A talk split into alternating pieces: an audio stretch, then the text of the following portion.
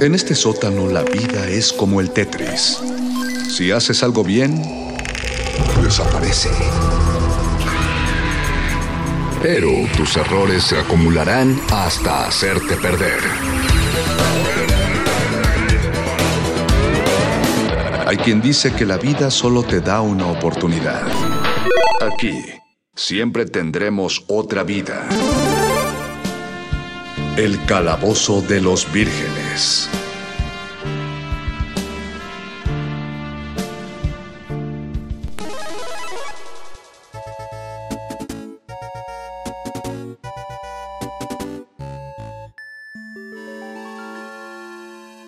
Buenas noches Resistencia y buenas noches vírgenes que nos sintonizan a través del 96.1 de FM o a través de su onda en internet en radio.unam.mx.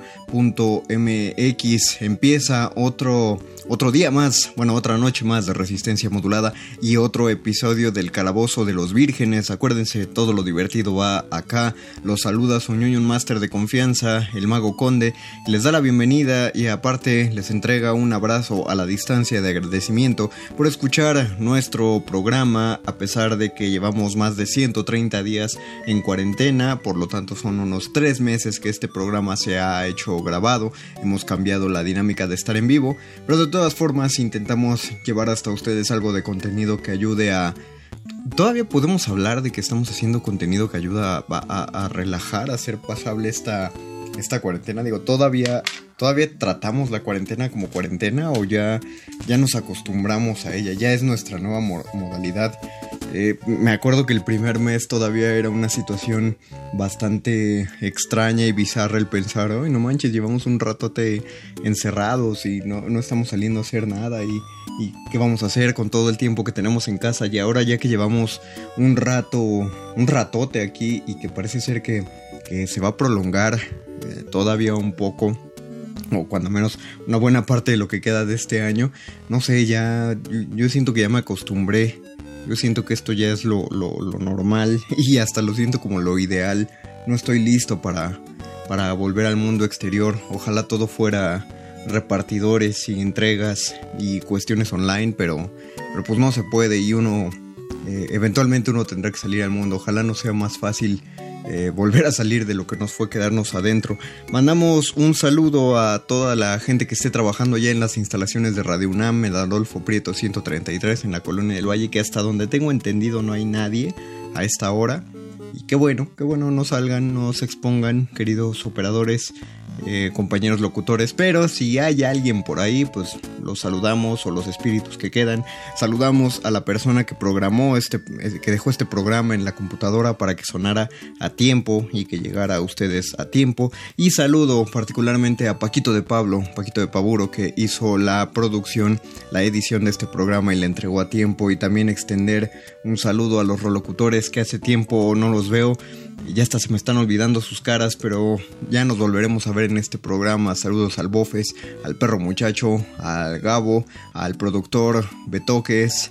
Bueno, Paquito ya lo saludé. Eh, al Boys, que también luego ahí andaba haciendo la producción. El día de hoy, digo, eh, es, es difícil hacer estas cuestiones de los tops musicales porque uno siente que se, que se van a acabar eventualmente los temas de qué tipo de tops hacer, pero, pero hay mucho material de dónde extraer, la verdad. Eh, tengo una, no es a modestia aparte, tengo una audioteca de una discoteca de, de soundtracks amplísima. Eh, la cuestión es saber cómo meterlos en un, en un eh, tema en, en específico. Eh, no podemos hacer tipo play, play disco donde les digo, ah, ahorita vamos a escuchar todo este soundtrack de y soltarlo todo. Eh, eso ya, cuando llegue a hacer eso, tengan por seguro que es porque no fue, no fue una falta de imaginación, no fue una falta de energía, pero sí, sí fue una falta de tiempo y, ya era lo último que teníamos, eh, el último momento que tenía para hacer algo y así fue como lo ejecuté. Pero no, por ahora todavía tenemos temas y una cosa que, que me, me pude regalar con mi novia durante esta cuarentena fue un maratón no consecutivo, no consecutivo eh, sino Eh, cada vez que podíamos ver una película veíamos y tratábamos de ver una de Pixar en las, eh, en las plataformas digitales que se tienen. La verdad no tengo ninguna en físico, de las, de las algunas películas que tengo en físico, ninguna es de Pixar. Pero hay muchas, eh, se, encuentran la, la, mayoría de ellas divididas entre Netflix y Amazon Prime y por supuesto cualquiera que quiera pagarle unos pesitos a YouTube ahí también puede rentar unas. Pero, eh, por ejemplo, creo que las únicas que nos faltaron fue Aviones, Los Increíbles 2, que está en Amazon Prime, pero lamentablemente los malditos te, cobran adicional de que ya tienes tu cuenta, te cobran más para poder verla y, me puse muy triste porque es una película buenísima. Eh, Cars 3 creo tampoco la, la vimos, pero yo, yo, todavía quiero repetir el experimento y aventarme ahora sí las 4 de Toy Story, cuando menos las tres primeras. La cuarta eh, no me gusta estar de acuerdo con las malas críticas no me gusta estar de acuerdo con con los hype cuando dicen ya no estuvo tan buena, pero tienen razón, la, la 4 ya no eh, funciona como un mundo muy individual de las otras tres, ya ni siquiera eh, es tan triste como la tercera y debería ser mucho más triste que la tercera, pero, pero bueno, tiene lo suyo, tiene, bueno, tiene muy buenos chistes, la verdad, y muy buenos personajes. Eh, entonces, el día de hoy me gustaría llamarlo como el top 10 de las 10 mejores rolas de los soundtracks de Pixar pero, estuvo muy complicado y, siento que hay muchas que quedaron fuera, que no se le, no se le hizo justicia a la música. Pero lo, vamos a llamar así, solo, solo para no vernos eh, a medias tintas, para no sentir que somos unos tibios. Vamos a llamar las 10 mejores rolas de Pixar porque así abrirá el debate para que si alguien dice, oye, no manches, faltó esta, nos lo pongan en nuestro Facebook Resistencia Modulada o a través de Twitter arroba R Modulada. Eh, también tengo que decir que solo se escogió una rola por película. No, no iba a ser una rola por, por franquicia, por así decirlo, eh, por continuidades, pero sí solo una por película.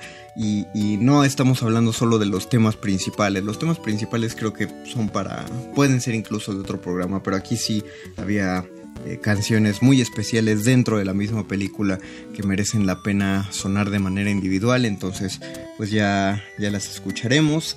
Eh, ojalá les guste este top y vamos a escuchar, vamos a empezar con esta primera rola. Cuando estaba escuchando los soundtracks otra vez, eh, primero mi talk me hizo tratar de empezar en un orden casi cronológico, eh, así que me fui a, escuchar la música de Vox Live, que aquí conocemos como Bichos, me gusta mucho más el título en español, es más, es más sincrético, y, es, está muy padre que en la partitura completa introducen el, el tema principal de Pixar, que, es esta fanfarria breve que se escucha cuando sale el castillo de Disney. Y eh, la primera vez que vimos el castillo de Disney en tercera dimensión y tuve un flashback así como al estilo eh, Ego en Ratatouille a mi infancia, la primera vez que vi la película de Bichos, que fue la primera vez que veía este tipo de animación y fue muy es muy bonito regresar a ese punto, pero esta es una canción muy breve, así que la que escogí para estar en la décima posición de este top fue la siguiente dentro del soundtrack, que es una pieza llamada Las hormigas, eh, y entre paréntesis una hoja cae, The Ants, A Leaf Falls, que es como podríamos llamar el leitmotiv de la isla donde vive la colonia de, de hormigas. Y ya desde ahí apunta a que es un, es un soundtrack muy memorable y lo van a, van a darse cuenta. Probablemente si les digo ahorita piensen en la música de bichos, no se van a acordar de ella. Si vieron la película no la van a, quizá no la recuerden, pero en el momento que empiecen a oírla y escuchen el tema principal, eh, hay, hay, dos leitmotivs que se mezclan en esta película, que es el de la isla, es una flauta muy tranquila, que el tema de la isla es el mismo del tema de Fleet, de, de, la hormiguita principal, y se suma al, tema de la colonia, ¿no? Que es una especie de marcha, eh, que se siente esta cosa enorme, que es una cosa que tiene, que, hacen muy bonito en, bichos, que a pesar de que estamos hablando de criaturas muy pequeñitas y de que toda la construcción de ese mundo es a partir de criaturas diminutas, la música y el ambiente lo hacen ver todo enorme y, tiene que plantearse como algo muy grande porque finalmente estamos hablando de una colonia de hormigas y es una cosa gigantesca. Entonces vamos a escuchar en la décima posición The Ant, The Ants de, del soundtrack de la película Books Life. Este fue compuesto por Randy Newman, que es un nombre que vamos a escuchar más de una vez en este top. De hecho, eh, los compositores de Pixar han variado muy poco de uno a otro, pero vale la pena porque lo han hecho muy bien todos ellos. Así que escuchemos Las hormigas de Randy Newman y regresamos a este calabozo de Pixar. Todo lo animado va aquí.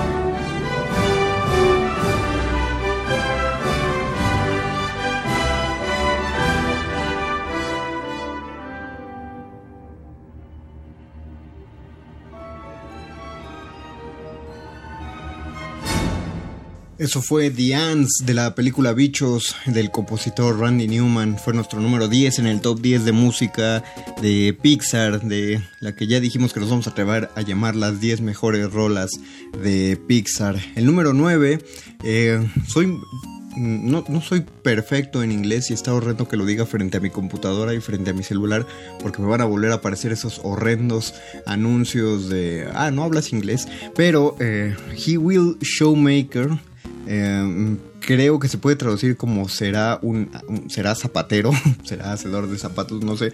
Pero el número 9 corresponde a la película Coco, que me, gusta por muchas razones y una de ellas es llevar la contraria de toda la gente que, que se queja de, que dicen que eh, Pixar y Disney en específico estaban tratando, tratando de hacer una apropiación cultural. Eh, y sí entiendo que eso es un fenómeno y es un gran problema eh, racial y cultural en el mundo y principalmente eh, a raíz de corporaciones estadounidenses, pero, pero en Coco, bueno, finalmente estamos contando una historia y, no entiendo la razón por la cual una persona no puede intentar ubicar una historia y sobre todo una historia animada en, una tierra distinta a la suya. Además, los, los realizadores de Pixar pasaron un buen rato en Guanajuato tratando de, identificar costumbres, música, gestos y eso se nota en, el pueblo que, hicieron para, la película Coco también estuvo fue, fascinante como la gente pensó que Disney quería capitalizar el Día de Muertos porque según habían registrado bajo derecho de autor el Día de Muertos cuando bueno no puedes registrar bajo derecho de autor un día eh, ellos registraron el nombre Día Día de Muertos o Día de los Muertos para, eh, para una creación, en específico esta película que se iba a llamar Día de Muertos justamente, pero la revuela que, el revuelo que causó eh, porque la gente pensaba que, ahora íbamos a tener que pagar derechos cada vez que pusiéramos una ofrenda. Aparte de ridículo, bueno, prefirieron eh, salirse de ese problema y para evitar malentendidos y nombraron la elección del nombre me parece me parece encantadora porque Además de que es un referente muy claro para los mexicanos hablar del, coco. La película no trata para nada del coco, sino que es, eh, es el apodo que le ponen a esta abuelita, ¿no? Y esta, esta adoración que se tiene a la figura de los, de, los abuelos, bisabuelos, de todos los antepasados mexicanos, creo que lo hizo en general una película excelente. La concepción que tienen del, otro mundo es, es genial, como eh, en el momento en el que cruzan este puente de Cempasúchil, que fue otro detallazo eh, que agarraron muy bien de la tradición. En el momento que cruzan y llegan al otro, al mundo de los muertos, se pueden ver las pirámides en las partes más, más bajas del inframundo y conforme van subiendo, eh, la arquitectura va cambiando. Es como si, si en el inframundo hubiera estratos que van avanzando con, la época, conforme van llegando los muertos. Eh, no sé, Coco, Coco es una película que me gustó demasiado pero que solo vi una vez y no sé si tengo la fuerza de verlo dos veces porque eh, siento que está tan bien hecho este, este tema de las personas ausentes y en sí me parece que la canción eh, principal, la de Recuérdame, es una canción muy bien, muy bien lograda, muy bien hecha eh, y, hay algo en la, en la composición musical que tiene una nota que siento que te toca en el nervio de la melancolía y no me puedo, no me puedo hacer eso otra vez. Digo, puedo llorar con muchas otras, eh, con mucha voluntad, pero de Coco creo que va eh, necesito tiempo para, ver otra o, una circunstancia en especial. La música de Coco fue, por, fue compuesta por Michael Giacchino, que es un, nombre que también vamos a escuchar mucho en este programa, porque es un compositor eh, del círculo de bateo principal de Pixar y la investigación que, uso de los, que hizo de los instrumentos de la musicología mexicana hicieron eh, grandes temas como este, He Will Showmaker, que es la, el, tema que suena mientras están contando la historia de la familia de, este, este niñito, de Miguel. Entonces vamos a escuchar He Will Showmaker, es el número 9 de nuestro top 10 de música de Pixar. Esto es el Calabozo de los Vírgenes, todo lo animado va aquí.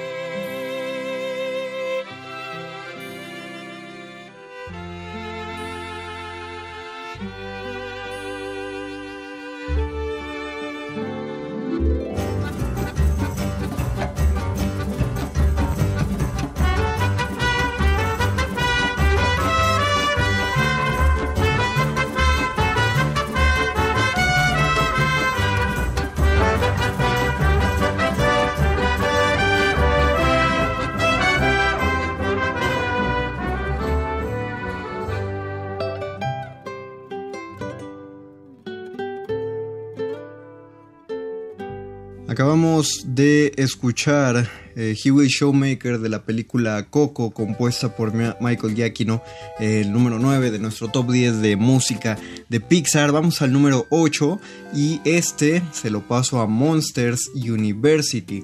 Monsters, eh, Monsters Inc. tiene un gran soundtrack, es como muy. Eh, es, es, un jazz. La elección de la música de, de, jazz, pero jazz eh, alegre, casi manouche, fue una, fue una elección muy apta para dar este mensaje de estamos haciendo una película de monstruos, pero son monstruos amistosos, monstruos alegres y viven en un mundo bien simpático del cual no le debes temer porque los monstruos resulta que te temen más a ti, niño, de lo que tú les temes a ellos. Tú para ellos eres, eres tóxico o creen que eres tóxico. Eh, todo, todo, y todo el soundtrack que se hizo en Monsters Incorporated me pareció muy bueno. Eh, cuando me enteré que iba a salir Monsters University, uno, uno tiene miedo, ¿no? Porque finalmente es, es una secuela, precuela. Una, una, precuela que sale después de la película principal y, uno tiene miedo de que vayan a vayan a, echar a perder algo de la esencia original de la película pero a, eh, puede ser muy fuerte lo que diga. Monsters, Monsters Inc. es una excelente película, pero Monsters University sí quedó mejor que la principal. Solo, solo encuentro en todo Monsters University un error de continuidad y es que en Monsters Inc.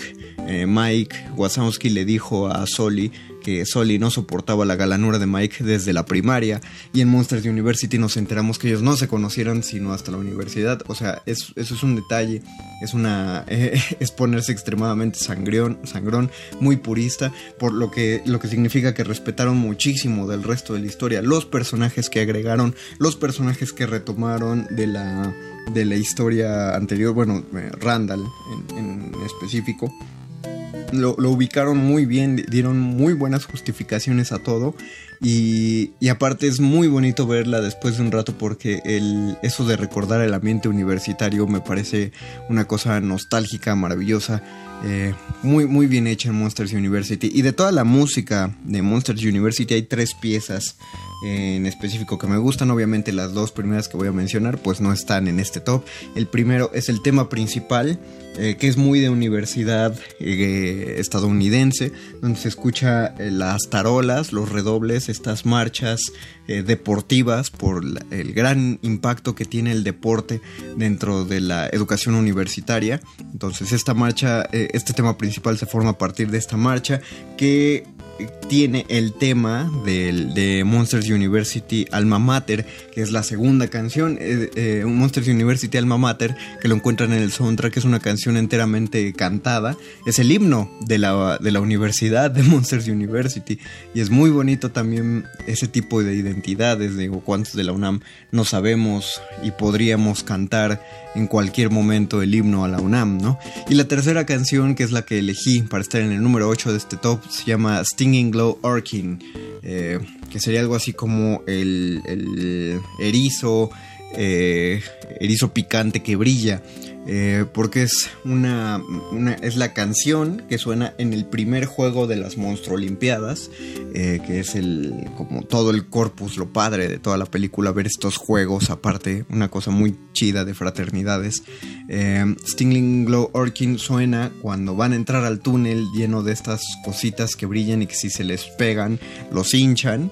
Entonces, primero, la primera parte de la canción es la gran expectativa que genera llegar a esta competencia universitaria y la segunda parte de la canción regresa al jazz que, bueno, al, no diré jazz, porque probablemente lo esté diciendo mal, al saxofón que caracteriza la música de Monsters Inc. Eh, o de las películas de Monsters, y, pero de una manera muy acelerada. Está muy, es, muy divertida la canción, vamos a escucharla.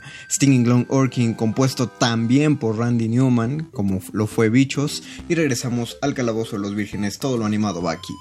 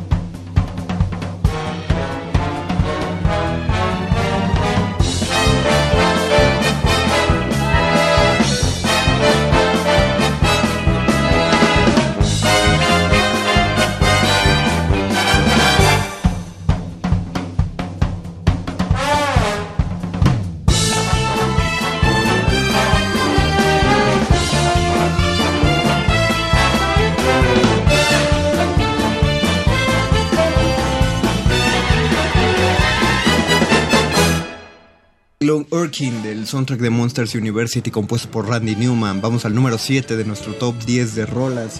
Eh, una de las películas que no tenía tantas ganas de ver en este maratón de Pixar era la de Cars. Y esto solo se debe a que mi sobrino cuando era muy chiquitito, cuando era bebé todavía, eh, se volvió fanático de la película de Cars. Entonces la ponían unas 3 o 4 veces al día en la casa. Y obviamente pues yo no le ponía no le puse atención a la película. Entonces medio sabía de qué iba, pero no la había visto en el orden adecuado. Entonces no tenía ganas de volverla a ver. Eh, y entendí por qué le gustaba tanto a mi sobrino. Saludos a Lionel. Porque está. Es muy buena, es muy divertida la película de Cars. Y eh, una sorpresa para mí y para, para mi novia y para mí fue ver Cars 2. Eh, y ella lo mencionó en un momento, cómo pudieron hacer una película de acción tan buena, o más bien tan de acción para niños. Y eso es Cars 2. Eh, hay una trama de espías involucrado. Para quien, para quien no la haya visto, eh, pues ahí vayan a su Netflix de confianza y pónganla porque es muy emocionante, pero de verdad muy emocionante. Y las escenas de tienen mejores escenas de carreras que Rápido y Furioso y mucho más creíbles. Y estamos hablando de una película de animación donde los coches tienen ojos en el parabrisas. El tema que elegimos para el número 7 de este este top 10 de música de, rolas de Pixar es Tokyo Takeout. Eh, es la canción que suena en la carrera. En Cars 2 hay, hay carreras en distintos puntos del mundo porque es una especie de Grand Prix eh, internacional. Eh, lo que ayuda a la trama de espías y en, en, Tokio se da una carrera particularmente emocionante y hay varios puntos en esta carrera eh, que pueden escuchar en la diferencia. La, canción es larga, por eso ya me voy a callar y la vamos a escuchar, pero van a, van a identificar los distintos puntos de acción en esta película. Y otro dato bien padre es que eh, el Rayo McQueen no tiene ni idea de que está en una historia de espías, porque el que lleva toda esa historia es Mate, esa, esa grúa tan simpática y oxidada. Así que vamos a escuchar Tokyo Takeout del soundtrack de Cars 2, compuesto también por el general Michael Giacchino. Esto es el calabozo de los vírgenes, todo lo, todas las carreras van acá.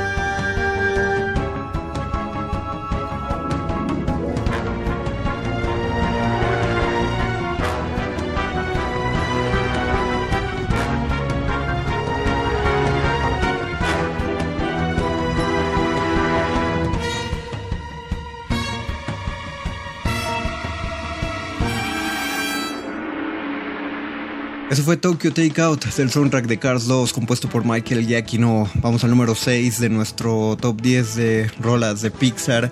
Eh, The Good Dinosaur, eh, el cual fue traducido en español como El Pequeño Gran Dinosaurio o Arlo, el Pequeño Dinosaurio. Creo que no hay muchas eh, no hay muchos acuerdos al respecto. Es una, es una grata sorpresa del catálogo de Pixar porque creo que no le hicieron, no tuvo tanta publicidad como otras películas de Pixar, no tuvo tanto, tanto impacto y creo yo que, hay, hay, personas que ni siquiera habían escuchado de esa película pero la tienen que ver.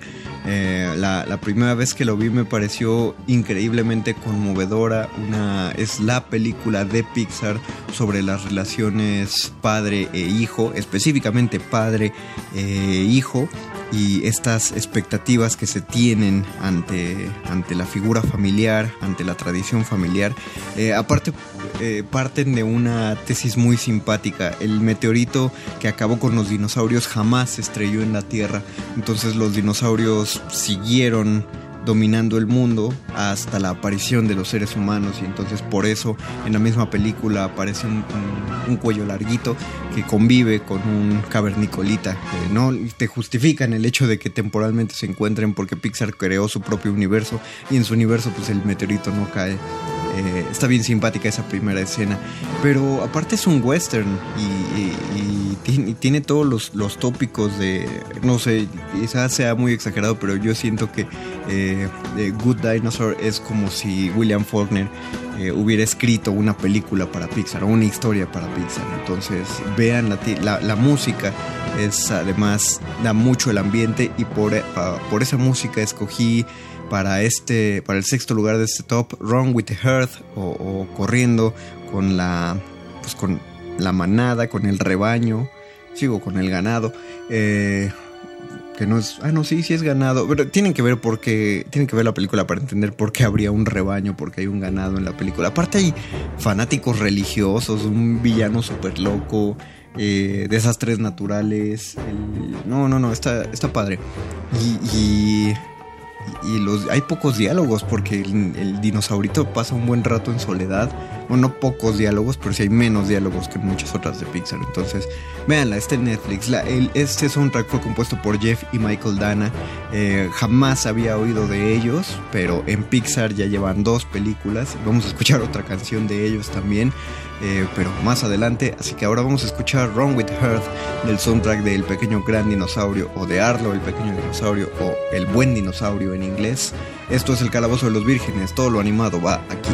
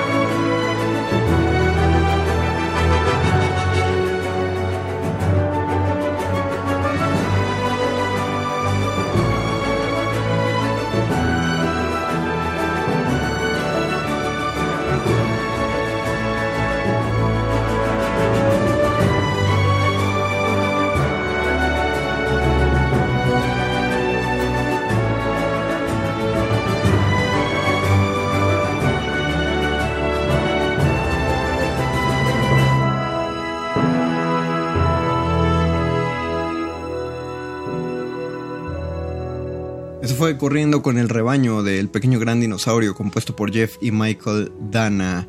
Eh, número 5, ya estamos entrando a los números chonchos de este top 10 de, de rolas de música de Pixar. Escoger una canción de Toy Story y no tenía que escoger una, yo ya lo había dicho, no tenía que escoger una de toda la saga de Toy Story, pero eh, si escogía más de una película de Toy Story le iba a dejar menos lugar a otros soundtracks. Así que primero escoger cuál película tenía música tan buena era muy difícil. Eh, por temas muy reconocibles de la 1, creo que la 2 tiene menos temas. Bueno, tiene el tema del show de Woody, que se está bien simpático. Pero tenía que irme con Toy Story 3 y no tenía que irme con una de esas canciones alegres, no tenía que irme con los temas de los juguetes, con el tema de Buzz Lightyear, ni el de Woody, ni el del cuarto de Andy. Tenía que ir con uno, de los temas deprimentes de la película, tristes, que la hacen eh, la gran película de terror de nuestra infancia tardía. Eh, primero pensé en escoger la música de la historia del Otso, que es este bandoneón eh, que suena atrás del payaso sonrisas cuando cuentan la historia trágica de cómo el Otso se volvió malo. Pero no, decidí escoger una, una pieza que se llama Daylight o Luz del Día y yo no recordaba por qué una, pieza musical se llamaría Daylight hasta que la escuché y tuve el flashback del momento de la película. Los juguetes están en el basurero donde ya la basura ya fue picada, fue aplastada, fue molida. Y entonces Rex dice que al final del túnel, del túnel puede ver la luz del día. Y entonces todos se alegran porque creen que ya van a salir. Pero uno de ellos dice, no, espérate, esa no es la luz del día y se escucha con un, eh, montón de violines eh, disonantes. podemos ver el túnel avanzar rápidamente. Bueno, la cámara avanza a través del túnel a gran velocidad y se ve que llegan al gran incinerador. Eh, y que el incinerador del que después van a escapar, pero no son tan rápidos para huir por la banda. En esa banda en la que Woody ayuda a Lotso a escapar y Lotso le da la espalda en el último momento, lo que le vuelve uno de los más grandes villanos de la historia del, todo el cine, no solo del de animación o del infantil, sino de todo el cine. Y entonces los juguetes están avanzando hacia lo que consideramos una muerte extremadamente segura.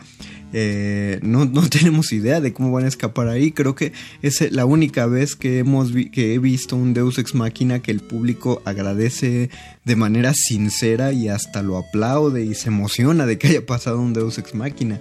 Eh, todas estas escenas las van a ubicar en esta pieza llamada Daylight, porque no solo pueden escuchar el terror de los juguetes al darse cuenta de que esa no es el final del túnel, no es la luz del día, sino que es el fuego del incinerador, sino cómo va avanzando este, este tipo de marcha fúnebre cuando los juguetes se dan cuenta de que ya no pueden hacer nada, eh, se acabó hasta ahí llegaron y, el momento en el que todo el cine decía, no, no manches, porque se están rindiendo?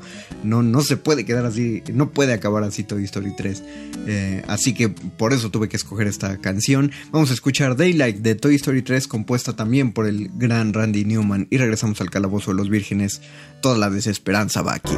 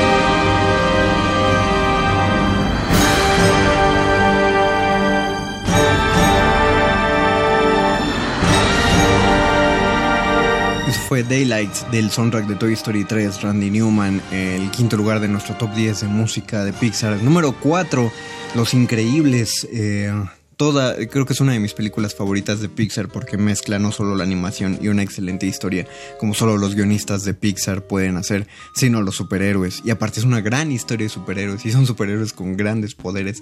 Eh, todo el soundtrack de la primera película me parece fascinante y hay, y hay canciones que quiero nombrar como en un, en un este eh, en un cuadro de honor. Glory Days, que es el, primer tema, es el tema principal de los superhéroes, pero ya, ya lo he puesto en otras emisiones del, Calabozo de los Vírgenes. Eh, eh, regresan los días de Glory, ¿cómo se llama? Back to Glory de... Ah, Life's Incredible Again. La vida es increíble otra vez, el momento en el que Mr. Increíble vuelve a sus misiones y se empieza a ejercitar. También es una, es una gran rola. Eh, y la canción que no recuerdo cómo se llama, pero es cuando Dash huye de los eh, de los guardias de la isla de Síndrome. También es un muy buen tema para un superhéroe veloz, los cuales siempre son, son difíciles de hacer. Eh, pero vamos, para, para, este, para el número 4 de este top, escogí Marital Rescue, eh, porque es una, esa misión en la que Elastigirl entra a la base secreta de Síndrome para buscar a Mr. Increíble. Es, eh, pues es una trama de, espías, es esta infiltración. Sí son superhéroes, pero no son superhéroes que pueden llegar llamando la atención, sino que tienen que actuar con sigilo. Eh, y ahí vemos un despliegue de habilidades de Elastigirl que nos hacen entender por qué en Los Increíbles 2 la van a escoger a ella como la, como la gran heroína que va a resaltar de entre todos los demás. Eh, no puedo decir, creo, mucho más. Eh, me emociona muchísimo la película, pero no. Pues no, no, no. No, no voy a abonar nada más que ya, que ya sepan al respecto. Y aparte creo que ya he hablado suficientes cosas de los increíbles. Así que vamos a escuchar Marital Rescue, compuesto también por Michael Giacchino, eh, que se va a llevar. Se va a llevar este top 10. De una vez se los voy avisando. Escuchemos aquí en el Calabozo de los Vírgenes todo lo increíble. Va aquí.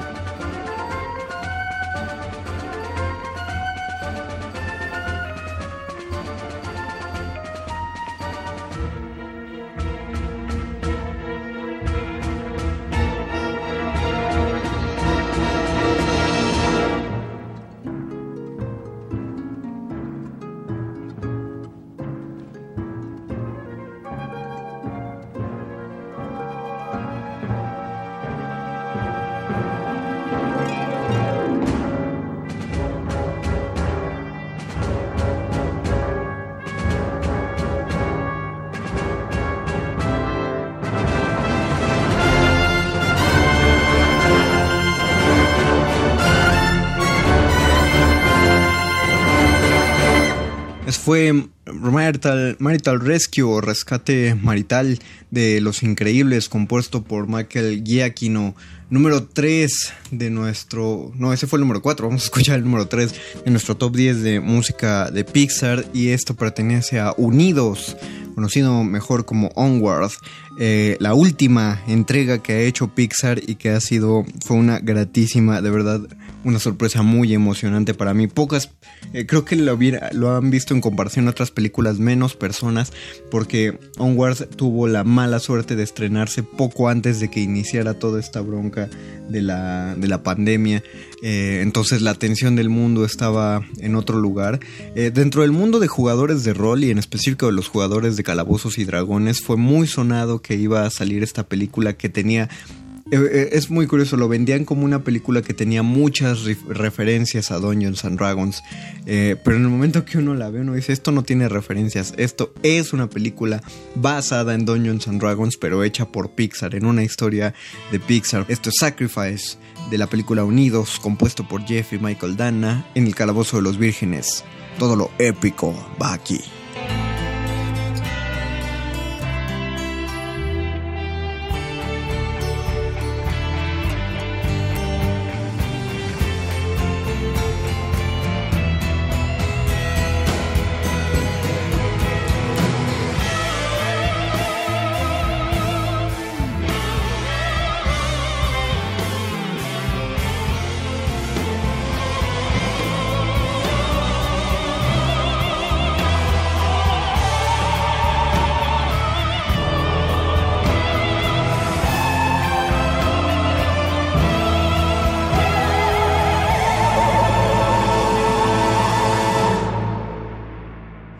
Fue Sacrifice de Jeff y Michael Dana de la película Onward. Fue el número 3 de nuestro top 10 de rolas de Pixar. Número 2. Ya, ya estamos en las dos últimas y ya me di mi llegue de música emocionante. Ahora vamos a la música enteramente bella, que no solo es emocionante, sino que es alegre y es muy emotiva y es... Son dos canciones que para mí sintetizan todo lo que hace Pixar en, todo lo que significa Pixar para nuestra generación. Y la primera es la que vamos a escuchar en el número 2, es Bundle of Joy de la película Intensamente, titulada originalmente como Inside Out. Eh, intensamente creo que es un, es un mal buen título, ¿no? Eh, es, como fácil, pero no dice... Eh, sí queda con la película. La música también fue compuesta por Michael Giacchino. cuando compuso la música de Ratatouille, eh, pues música eh, francesa o música de casi de ritmo latino cuando estamos hablando de la, de la cocina, ¿no? Como cocinas cubanas. Es decir, tiene referentes. Pero ¿cómo compones música basada en el cerebro? Música basada en pensamientos, en, emociones. Y no, y no es que compongas una canción del desagrado, una canción de la alegría o de la ira, que sí lo hace. Sino cómo haces una que resuma todo el significado de las emociones. Eh, y que es un logro también de los guionistas, el sintetizar todos los conceptos psicológicos de lo que ocurre dentro de la cabeza de una persona en cuestiones de imagen. No solo se dieron vuelo con todo lo que pudieron hacer, eh, sino que construyeron un excelente universo. Intensamente creo que es una, uno de los grandes, de los mayores logros de, Pixar y vamos a escuchar el tema principal, la primera canción, cuando, cuando la niña, cuando Hailey, Hailey se llama, nace y empieza a generar pensamientos eh, y emociones dentro de su cabeza y lo primero que aparece es el brillito amarillo de alegría, de joy. Así que vamos a escuchar Bundle of Joy de la película Inside Out, compuesto por Michael Giacchino. Esto es el calabozo de los vírgenes, todas las emociones van aquí.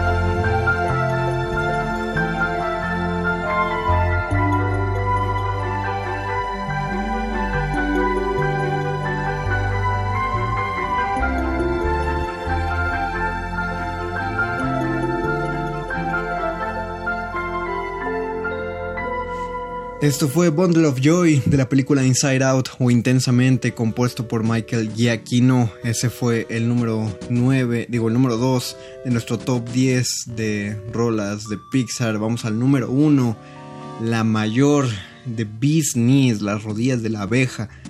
No, en español no suena chido. The Beast Knees de este, eh, de este top 10 de las mejores rolas de Pixar. Es, es una canción que creo que, es, que yo ya lo había dicho, que sintetizaba todo. Estas últimas dos canciones sintetizaban todo lo que significaba Pixar, todo lo que Pixar hacía, pero esta canción, si una canción tuviera que definir para mí a todo Pixar, con todas las emociones que pueden incluir sus películas, con las escenas de acción, las escenas eh, graciosas, las escenas de alegría, las escenas tristes, con todo, todo, todo tipo, pues todo lo que, todo lo todo que ha hecho Pixar es esta canción.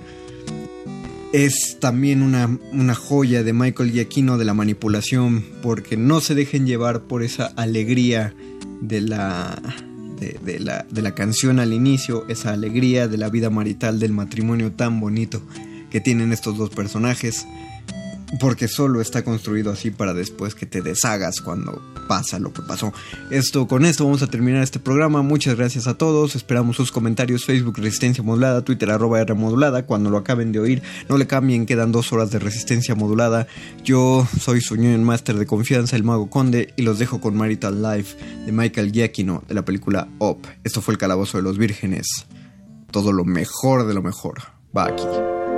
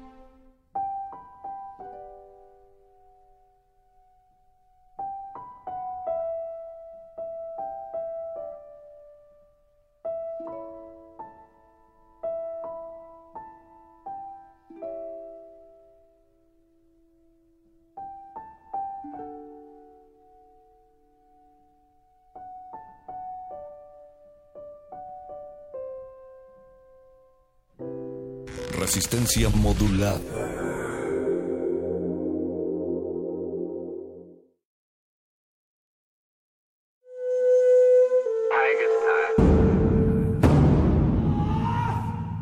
Solo hay dos momentos excelentes para ver una película. El primero fue hace 20 años, en su estreno. El segundo gran momento es hoy. De retinas. De, de, de, de retinas.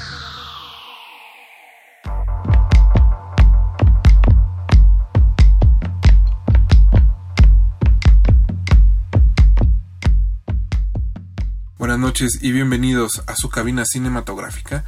Mi nombre es Rafael Paz y vamos a estar hablando de cine hasta las 10 de la noche aquí por el 96.1 FM de Radio UNAM.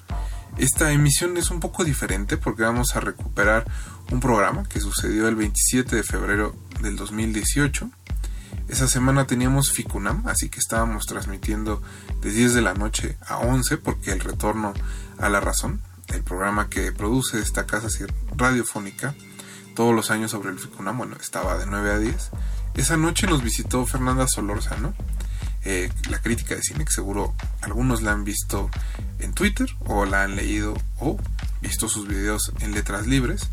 Eh, ella acababa de publicar su primer libro, Misterios de la Sala Oscura, ensayo sobre el cine y su tiempo, y nos acompañó eh, durante una hora para hablar de lo que contenía el libro, cómo se había desarrollado, qué buscaba con él.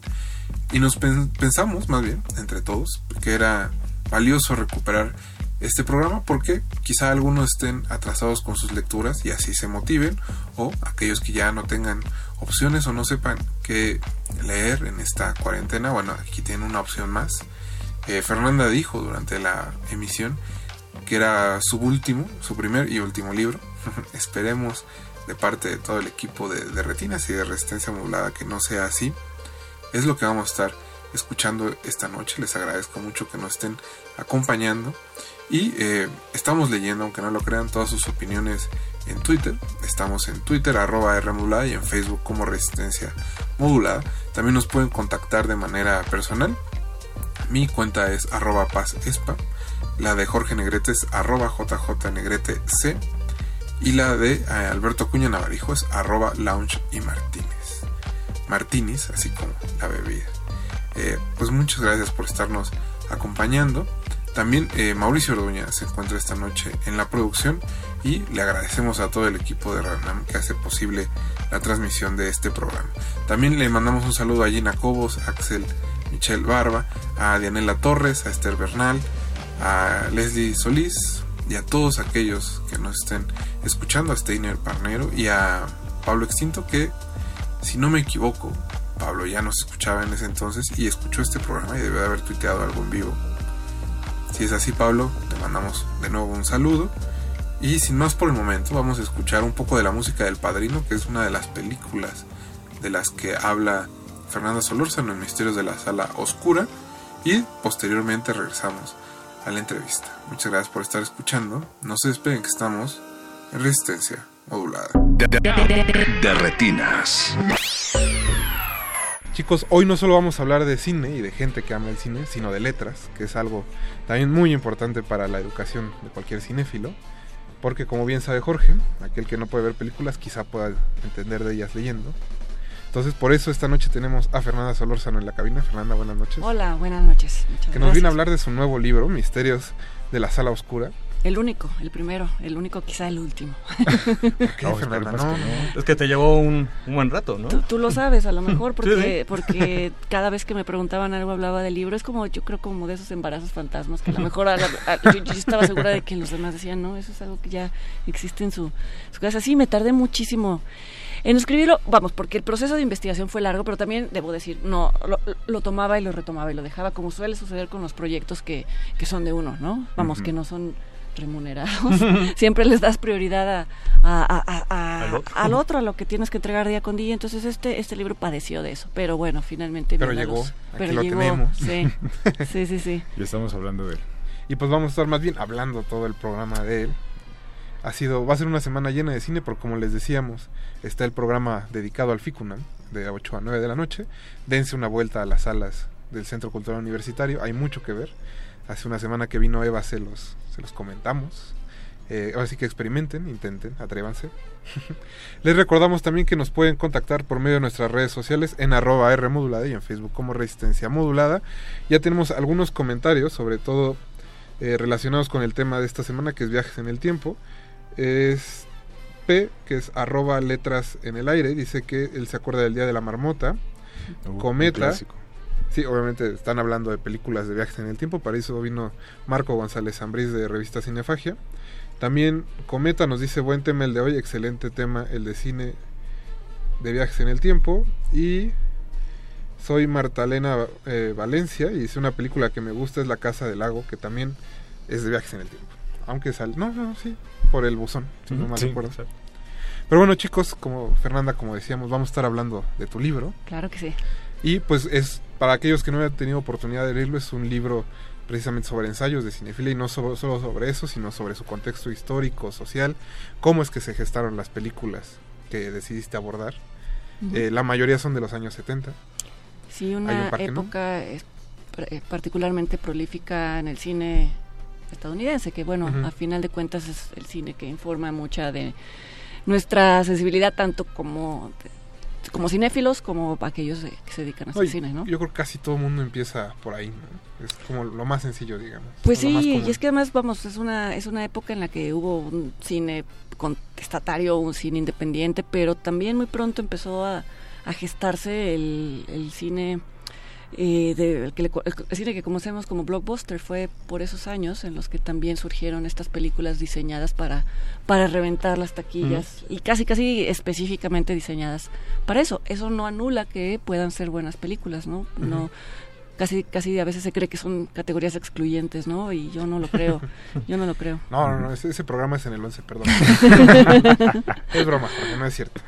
No, no está bien. Saludos a Aña Christopher. No, Navarijo. ¿Qué Bueno, esta noche vamos a estar escuchando también música relacionada con el libro que escribió Fernanda. Ah, qué bien. La primera canción es este un tema del Padrino 3, que no es precisamente la versión del digo el- la entrega del Padrino que viene en el libro, Pero pero es un es una canción que le tocan a- al señor Corleone para que se acuerde de su primera esposa, entonces estamos hablando de viajes en el tiempo, Claro. de recuerdos. Díganos cuáles son sus películas favoritas de viajes en el tiempo y nosotros regresamos a Derretinas. No se despeguen.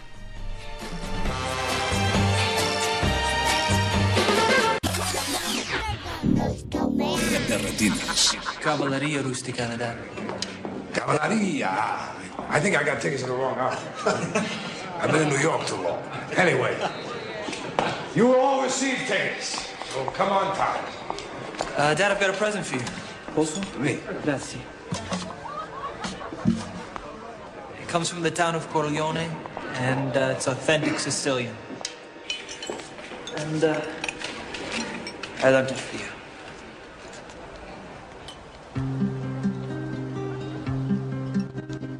Brucia la luna in cielo e io brucio d'amori. Fuoco che si consuma come lume cori. L'anima ghiaccia, dolorata, non si dà pace, ma chi malanuttata. Lo tempo passa, ma non aggiorna, non c'è mai soli, si non torna. Brucia la terra mia e abbrucia lume cori. Chi si dà guaita e io si ti morire. A quella canto la me canzoni. Se non c'è nudo, casa faccia allo barconi. Brucia la luna in cielo e io brucio d'amori. She was wonderful, beautiful. I loved her. And then she died. My trusted bodyguard. Right at the bottom of my car. De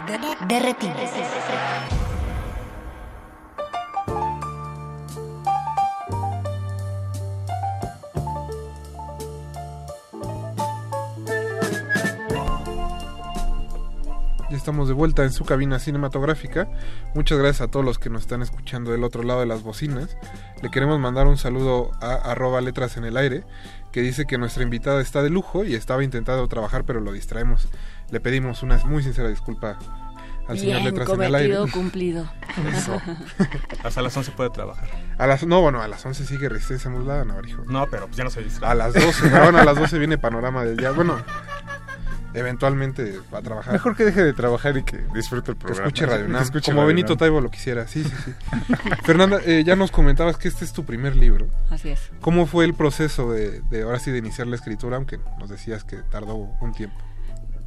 Vamos, de entrada quería hacer algo en lo que me pudiera involucrar con unos tiempos más largos, o sea, tiempos para poder pensar una película con más detenimiento de lo que te permite una reseña, un ensayo, por más largo que sea, bueno, tiene tiene tiene ciertas limitaciones, entonces quería quería jugar con esa forma del ensayo largo y que mi primer libro fuera no una no una compilación de reseñas ya publicadas, que es muchas veces lo, lo- lo que se hace, porque me parecía que, vamos, era una forma fácil de tener un libro, pero a la vez eh, difícilmente, eh, es mi opinión y no estoy juzgando el trabajo de nadie, pero pero difícilmente genera tanto interés en tanto son películas que o ya se vieron, bueno, evidentemente son películas que ya se vieron, pero a menos de que estés cubriendo una época que te permita tener un panorama de la época, o sea, vamos, que haya un orden, creo que es muy arbitrario simplemente recopilar reseñas, a menos de que ya sea pues ya el final de tu vida y entonces quieras dejar, pero pues tampoco espero tampoco creía que era el caso, ¿no? También creía que era un poco pretencioso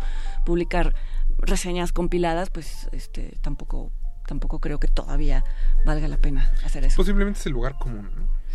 Pues sí, este, vamos, yo te confieso, tengo muchas antologías de muchas cosas, de muchos tipo de ese, o sea, muchos libros de ese tipo y realmente no los consulto, a menos de que, eh, vamos, sí, si se trata de décadas anteriores, ¿no? 60, 70, pero, pero recientes, no sé, además ahora con internet, en donde fácilmente Claro. puedes encontrar, rastrear archivos, incluso de revistas y demás, tal vez en algún momento tenía más sentido, porque no todo el mundo guarda periódicos, ¿no? Y entonces si querías tener el registro de lo que escribió determinado crítico, pues sí, el libro era un formato más, más um, conveniente, pero pues yo creo que ahora para consultar lo que dijo tal crítico en- sobre tal película es mucho más fácil rastrearlo. Entonces, bueno, todo esto para decirte que quería que mi primer proyecto fuera ensayos en los que ejercicios de ensayo, pero en los que yo me comprometiera a pensar por primera vez en algo. Es decir, que fuera un reto para mí también recorrer ese camino, no nada más dedicarme a, a la edición. Entonces, pues eh, eso, lo primero que pensé fue cómo llevar lo que hago todo el tiempo en una nota, mi acercamiento a una película, cómo llevarlo a películas que han sido mucho más, eh, que han dejado una huella mucho más grande. No solamente las que normalmente, de las que hablamos y a veces la coyuntura las favorece y a veces no tanto, sino películas que ya eh, tangiblemente y palpablemente hubieran marcado pues, no solamente una, sino a dos generaciones, a veces hasta tres. No, y que imagino, digo, ya leí- habiendo leído el libro, que son películas de las que, a pesar de las que se ha hablado mucho de ellas, Mucho. siempre hay formas de, de acercarse, ¿no? Los clásicos siempre permiten eso. Y eso también fue un reto, porque cómo vuelves a hablar algo, o cómo vuelves a escribir del padrino, o cómo de cualquiera de estas películas. Vamos, uno de los requerimientos era que fueran películas conocidas por la mayoría de los lectores, pero a la vez, cómo evitar decir lo que se ha dicho, no, no que no que todo eh, sea nuevo por primera vez, no, no estoy diciendo eso, pero quise en cada ensayo plantearme caminos que tal vez no eran los previsibles o los ortodoxos, y que incluso se salían del tema mismo del cine, para poder mirar las películas de otra manera. Ahora, son ensayos que son especulaciones, no es una ciencia dura lo que estoy... Pueden refutar quien quiera todo lo que dice ahí porque es un ejercicio lúdico. Las relaciones que hago entre la biografía de los auto, de las películas y de, de los directores, perdón, y las películas o con las ideas del momento son son son arbitrarias y no hay nada que lo compruebe empíricamente, pero pues creo que también era una manera de invitar al lector a que se imaginara que existían esas conexiones. Creo que el, libro aparece en un buen momento, frente cuando todo es inmediato, ¿no? Ahora con redes sociales sobre todo, ¿no? Y el internet. Eh, justo de repente, eh, por esa inmediatez, no te sientas a pensar, bueno, cuál es el, contexto histórico, cuál es eh, la historia del director, que no es coincidencia, por ejemplo, mencionas de Scorsese, de Robert Zemeckis, no es casual que haya salido sus películas así, por su historia, pues familiar, su historia en, su barrio, en su ciudad, el contexto político, etcétera, etcétera. Entonces, creo que también eso de repente es muy necesario ensayos como este. Eh, por ejemplo, cuando estamos hablando, por ejemplo, ahora que domingo eh, el Oscar, con ciertas películas que están muy marcadas con eh, una coyuntura, pues de repente sale un libro como, como el tuyo. Sí, quiero pensar que además le, vuelve a dar un lugar al, al guionista y al director y todo, que eh, no que lo haya dejado de tener, pero lo que dices, finalmente las películas ya a veces se habla de ellas más por los valores que puedan tener con respecto a cierta ideología o a cierta agenda cultural o a lo que sea, que a que vistas como parte de la obra de un director, ¿no? Y que bueno, a mí siempre me ha interesado eso, ver una película en el contexto de una de una carrera larga, ¿no? Y no desacreditar una película simplemente porque no está de acuerdo con el contexto o el momento cultural que se está viviendo, sino ver qué, lugar ocupa en el en el pues en el mundo ficticio de un director. Y creo que no solo en el mundo ficticio del director, sino también en el mundo en el que vivimos. Eh, usas, por ejemplo, una escena de Mulholland Drive, eh, la escena en el Club Silencio, para evocar como el poder que puede tener el cine y cómo el cine de alguna forma es más poderoso cuando tiene la capacidad de salir de la sala y de alguna forma como reconfigurar la realidad. Cuando a lo mejor muchos de los fenómenos de los que hablas en la en el libro, particularmente en el ensayo de la, de la naranja mecánica, eran fenómenos que a lo mejor ya existían desde antes, pero que toman una nueva dimensión o que la gente cree o llegó a pensar que la película fue lo que detonó eh, ese tipo de fenómenos. ¿no? Entonces, como el, el, hecho de que existan estas películas, la importancia y el peso que tienen, de repente se convierten en cosas que crean o que de las que parece como salir ciertos eventos de nuestra vida real. Sí, además intenté que en cada ensayo se recorrieran dos caminos, uno hacia uno hacia adelante y uno hacia atrás, porque eh, eh, no ninguna película nace en un vacío, ¿no? Entonces a veces vamos, lo que las antecede es mucho más largo en el tiempo, con el caso de la naranja mecánica, pero, pero no son espontáneas, no son de generación espontánea, lo que a veces también parece ser. Creo que hay, creo que es necesario que se dé una especie de constelación de factores para que cierta película en cierto momento, y factores que incluso pueden ser accidentes, cosas que no se tenían planeadas. Eh, accidentes me refiero a la decisión de incluir a un actor y no a otro, que pues ahora las vemos como esta película tendría que haber sido hecha de esta manera, pero en ese momento fue casi casi a lo mejor eh, la desesperación lo que definió algo, ¿no? Y, bueno, a mí eso me, me, parece fascinante, ¿no? Yo sé que hay quienes no les gusta llevar el análisis de cine más allá de la película misma y que claro que es legítimo, pero creo que eh, con ver esta red de coincidencias, de circunstancias, de todo eso, pues hace, hace que te sientas más parte de, eh, del universo ficticio, incluso las películas. Ahora que mencionabas lo de la, lo de la sala de cine, la, la escena que cito de Mulholland Drive, también quería hablar de la sala como un lugar en el que podemos ensayarnos a nosotros mismos y imaginarnos en roles extremos y vivir emociones extremas, pero con la seguridad de que vamos a salir ilesos, ilesos en un sentido literal, ¿no? Eh, yo no creo que debamos de temerle a una película, ni creo que el arte deba de cuidar eh, un aspecto. O sea, vamos, yo creo que el arte justamente es el terreno en donde podemos pues eh, descubrir partes de nosotros que tal vez no son las ideales, pero es que no estamos hechos solo de partes ideales, las cosas que hacemos con ellas, eh, los impulsos que tenemos, si actuamos o no actuamos sobre ellos, pero verlos en personajes, creo que quizás es incluso una de las formas más fáciles de poderlos tener dominados en la vida la vida real. Entonces, bueno, a mí este momento eh, cultural en el que se protege, se quiere proteger al espectador, pues me parece que, que, va en contra de, de, la esencia del arte, ¿no? Si en algún momento se concibió la tragedia misma como un momento en el que se podía haber un reconocimiento, una catarsis y todo, era justamente para poder casi vivir algo sin pagar las consecuencias en la vida real y lleva y te llevabas una una estoy hablando del teatro clásico, ¿no? Y te llevabas una experiencia de haber visto esos horrores. ¿Por qué ahora queremos proteger al espectador? O más bien, ¿por qué ahora como espectadores queremos que se nos proteja de ello? Yo no quiero que se me proteja de eso y no quiero que alguien decida por mí tampoco. Si acaso, pues yo entro bajo mi propio riesgo, como las chicas que van al Club Silencio, pues, eh, pues van ahí porque sienten que tienen algo que, que descubrir. Que no se limita el poder del cine, ni del arte como en general. No, no, yo creo que eh, hay un error en creer que que el arte, las películas en sí mismas son capaces de eh, provocar eventos terribles. Ahora que estaba, que sucedió hace poco lo del tiroteo, lo del tiroteo y eh, pronto este Trump se apresuró a, vincular al uso de los videojuegos y de las películas y también pronto se publicó creo que una investigación un research o investigación perdón la poches pero ¿sí? que los, los quienes lo hicieron dijeron, no, no necesariamente, o sea, está estadísticamente comprobado que no necesariamente quienes juegan videojuegos violentos o ven películas violentas eh, se involucran en este tipo de, o no hay una relación directa, no hay por qué hacerla. Pues vamos a ir a, otro, a un corte musical para seguir hablando de Misterios de la Sala Oscura. Recuerden que estamos en el 96.1 FM de Radio UNAM. Vamos a escuchar de Universal de Blur, que es su video es un homenaje a la naranja mecánica. No se despeguen, seguimos en resistencia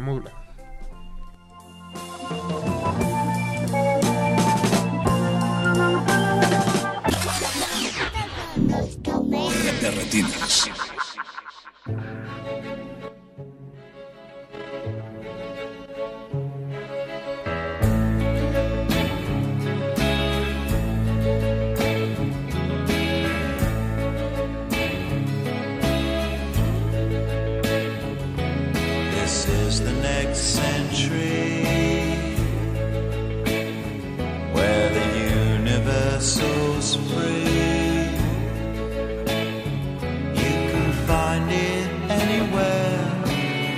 Yes, the future's been sold every night we're gone. And to karaoke songs. How we like to sing along, though the words are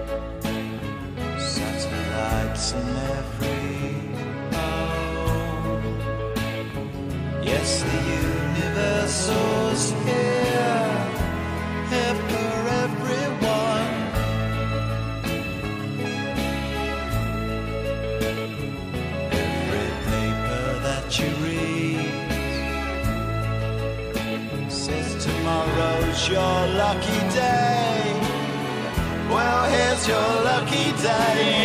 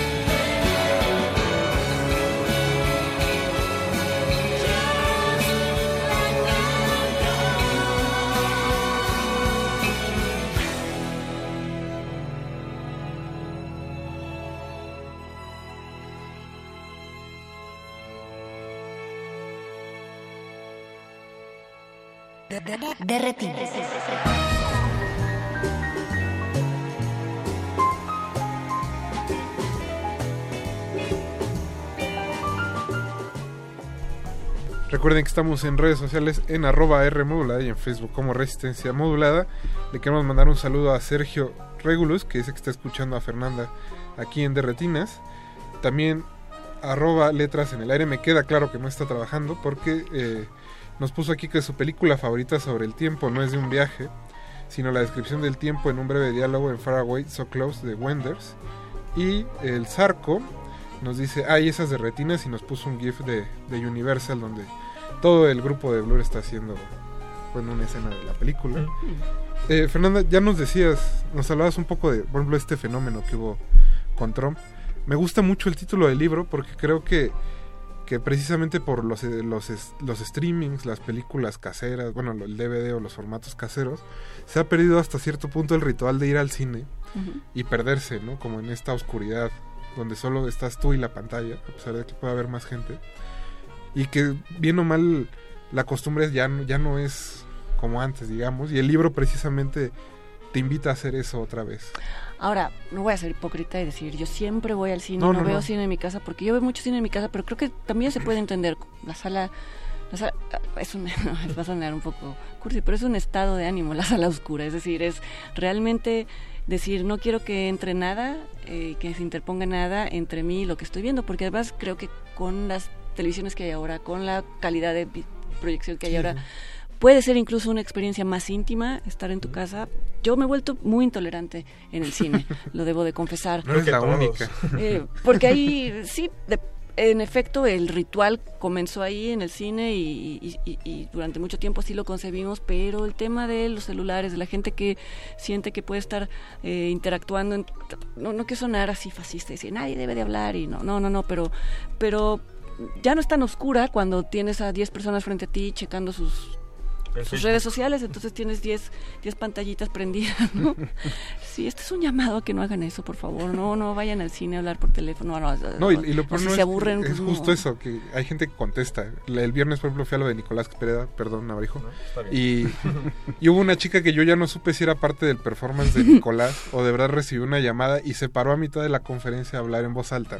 No, no, no, no. Que digo, es Nicolás Navarijo, yo lo sé. No, pero de bien. todos modos, es, es, es- es muy extraño que alguien tenga el valor de hacer eso. Yo lo, yo lo veo como algo, es de verdad, a mí también me, me escandaliza, pero, pero creo que tiene que ver con mucho cómo se entiende la, la privacidad o la falta de privacidad actualmente. Por ejemplo, esto ya no salimos del cine, pero tiene que ver que alguien hable por teléfono en un lugar cerrado y que nos exponga, se, se me hace una, se- o sea, para mí es inconcebible, pero bueno, todo eso se refleja en el hecho de que alguien puede tomar una llamada o siente que puede tomar una llamada en una sala de cine. Entonces, bueno, sí, la sala la sala oscura eh, yo la entiendo como un momento de intimidad, a veces es sobre todo, a veces la logras más en lugares que no son cines, vamos, o sea, yo, yo digo que no se excluye, ¿eh? yo no digo, yo no creo que ver cine en tu casa excluya No, no, la existencia del, del Solo, cine. solo siento que es, es diferente. Vamos, yo, yo vi Tiburón en, en un VHS de mis papás.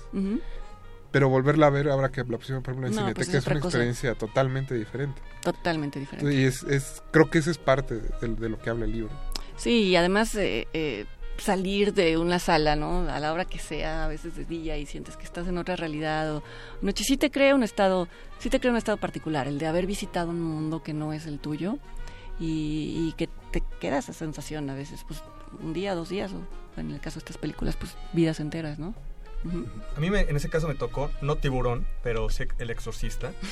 Pero además de que hay esa comunicación eh, de uno con la pantalla y la sala oscura, de alguna manera también se ha perdido un poco la pues la experiencia colectiva, por, por lo mismo de los celulares y demás, que eso también como que se extraña un poco, de que de repente sentir esa tensión o sentir eh, ese alivio o sentir, en ese caso con el exorcista, pues sí, esa, miedo. ese entre miedo, malestar, etcétera, etcétera. Este, por ejemplo, me ha tocado ahora con esto de los, los clásicos de la Cineteca Nacional. Qué buenas películas, pero el problema es que la gente ya no, como que no le gusta tener ese, ese tipo de experiencia. De repente frente con Blue Velvet, de repente salirse y quejarse y, y- y aburrirse, se hace como muy extraño. Y es algo que pues ha perdido. Y, y, y sí, yo, yo también lo he pensado y también, no lo sé, a veces te ha de pasar a ti que como nos dedicamos a lo mismo, vemos a veces películas eh, en nuestra computadora, porque lo tenemos que hacer así, porque las tenemos que ver antes y demás. Sí. Y luego las vuelves a ver en el cine y es una experiencia totalmente distinta y te hace incluso ver la película de una manera distinta. No, no, ya no hablando del tema de las interrupciones, sino decías, ah, cómo no entendí o cómo no me di cuenta de que esto estaba tocando una fibra por las reacciones de las personas. ¿no? O el tema, bueno, un ejemplo muy burdo pero muy inmediato y lo van a entender, todo es el tema de las groserías en el cine mexicano, ¿no? O, en el, o, o de las groserías en el cine mexicano o de cómo ciertas situaciones extremas de desnudo, de lo que sea, provocan nervios y los nervios se traducen en en Risas. Y entonces de inmediato empiezas a darte cuenta de cómo hay zonas tabú, toda- ta- tabús todavía en, en, en la sociedad, ¿no? Como tú a lo mejor en tu casa no, pues no te pusiste nervioso cuando viste Ujú. la escena y no, no por nada, sino que no te tocó esa fibra, pero eh, puede ser una experiencia absolutamente distinta cuando la ves entre otras personas. No sé si son fenómenos que están de alguna manera fuera de la película, que- pero que son provocados por, por la misma.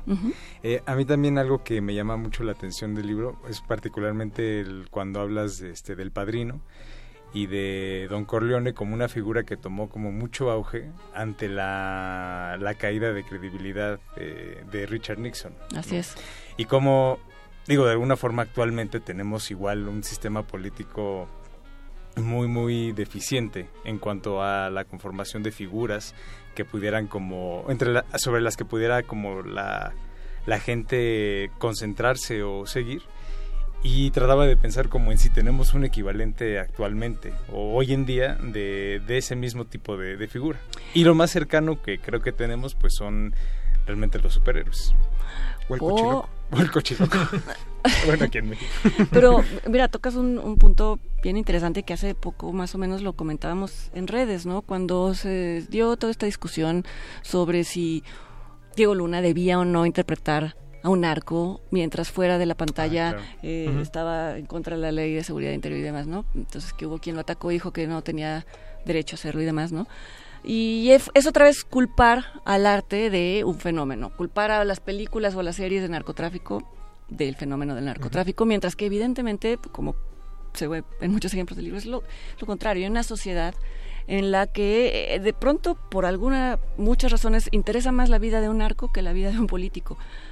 No porque sea mejor, no porque sea éticamente mejor, sino porque se encuentra más consistencia en la, en la, en la ética del, o en la no ética de el crimen que en estas instituciones que todos los días ahora que están estas precampañas y demás lo, lo vemos no no no nos sentimos engañados Sí, sí, sí. todo el tiempo entonces sí hay una fascinación y la ha habido siempre no solo en México la ha habido siempre una fascinación con el antihéroe porque sientes que dentro de su moral corrupta hay una cierta coherencia Exacto. y se vuelve y, y- y se vuelven ah, figuras pues si no de identificación sí por lo menos de admiración no hay cuánta gente admira eh, no sé, a Pablo Escobar en su momento, no, no lo sé, pero, pero a lo que me refiero es que no es algo que se genera en una película y que entonces la gente de pronto dice, ah, voy a cambiar eh, mis valores hacia otro lado, es algo que ya está y que de repente alguien lo encarna. En el caso de Vito Corleone, pues era una persona, o sea, sabíamos todos quienes veíamos la película que era un asesino y la segunda parte, la secuela nos lo deja más que claro, ¿no? Cuando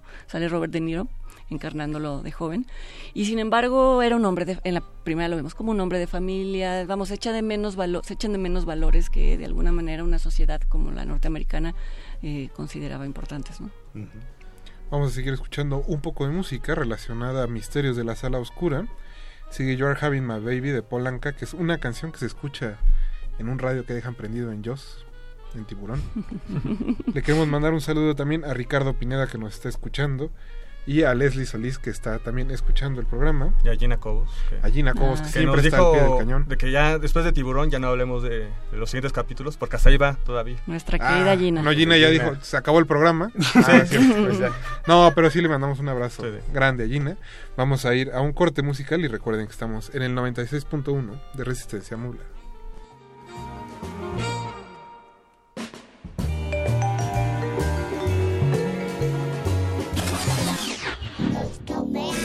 Derretidos.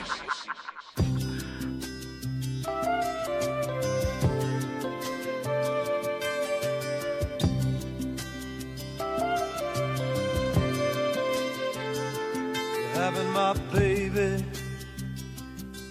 What a lovely way of saying how much you love me.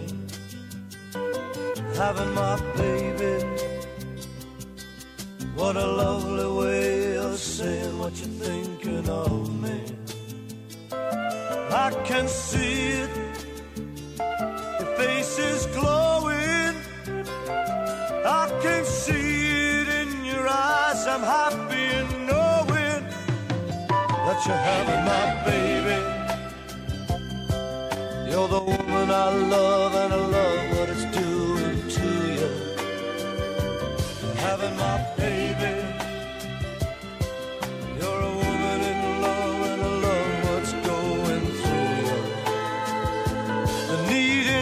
Inside you,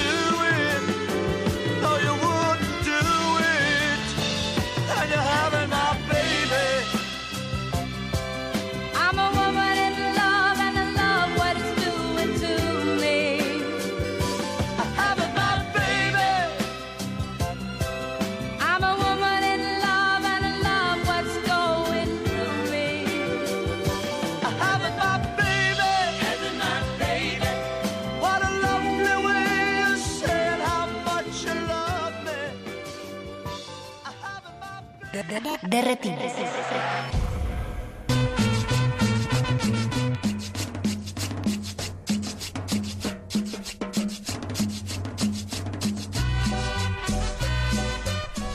Estamos de vuelta en su cabina cinematográfica.